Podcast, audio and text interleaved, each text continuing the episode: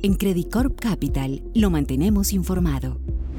Hola a todos, bienvenidos al podcast de Credit Corp Capital. Soy Cintia Huacha, asociada senior de renta fija.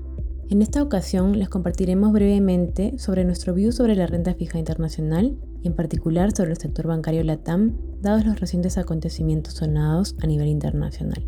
Marzo resultó ser un mes turbulento para los mercados financieros con un cambio repentino en las expectativas respecto a la trayectoria de la política de la Reserva Federal, el riesgo de una creciente tensión en el sector bancario planteó dudas sobre la capacidad de la Fed para mantener su postura hawkish, lo que llevó al mercado a asumir una mayor probabilidad de un comienzo temprano de recorte de tasas.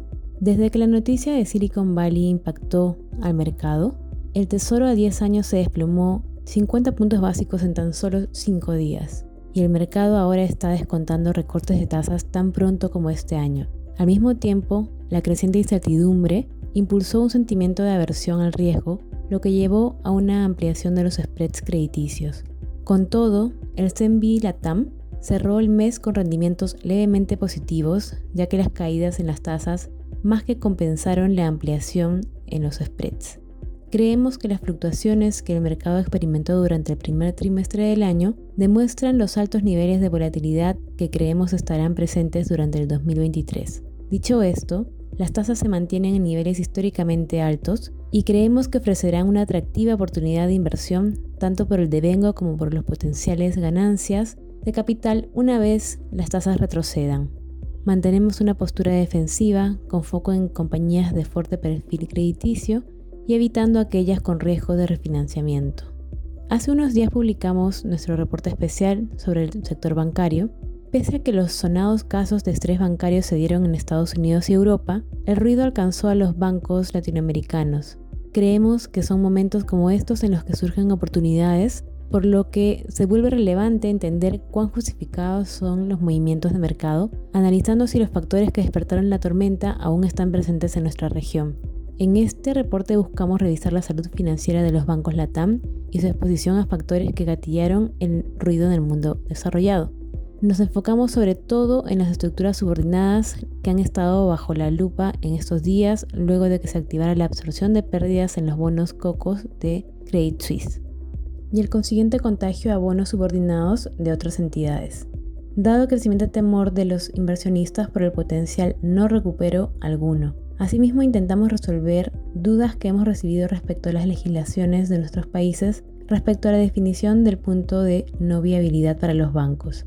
En líneas generales encontramos una adecuada diversificación de las fuentes de fondeo, niveles de liquidez relativamente adecuados y niveles de solvencia mejorados y sólidos que soportan el nivel de riesgo que se toma en los principales activos de los bancos.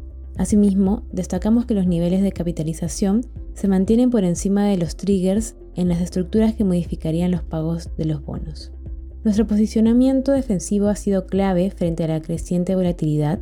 En nuestro último reporte enfocamos nuestras estrategias y recomendaciones en bancos con alta relevancia sistémica y sólidos fundamentos, mientras que a nivel de estructura favorecemos aquellos bonos con estructuras de mayor calificación buscando mitigar los riesgos. Esta estrategia ha jugado bien en este contexto y por el momento creemos que los fundamentales y las valuaciones de los bonos continúan sustentando nuestras recomendaciones de sobreponderar. En Colombia mantenemos el foco en bonos con estructuras de menor riesgo, considerando los factores a nivel macro, político, regulatorio y el potencial impacto en el desempeño de los bancos de este año. Destacamos nuestro sobreponderar en Bancolombia 25 por cumplir dichos criterios y estamos cambiando nuestra recomendación en Banco de Bogotá 27 y Aval 30, dado los actuales niveles, transando alrededor de 117 puntos básicos y 245 puntos básicos sobre su promedio de los últimos dos años respectivamente.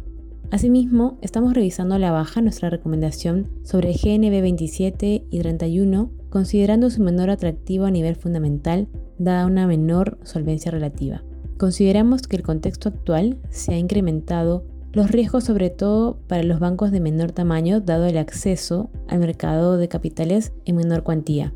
Destacamos pese a ello que no estamos viendo problemas de liquidez en el corto plazo, dada la diversificada fuente de fondeo del banco. Por otro lado, en México destacamos que el nivel de solvencia y los excelentes indicadores crediticios nos permiten tolerar un mayor riesgo en términos de estructuras, por lo que destacamos nuestro sobreponderar en la curva subordinada de BVA México y Banorte. Estos bonos han sufrido fuertes ventas en las últimas semanas, en nuestra opinión exagerada considerando los fundamentales y creemos que los niveles de entrada son altamente atractivos. Con esto me despido, hasta una próxima oportunidad. Gracias.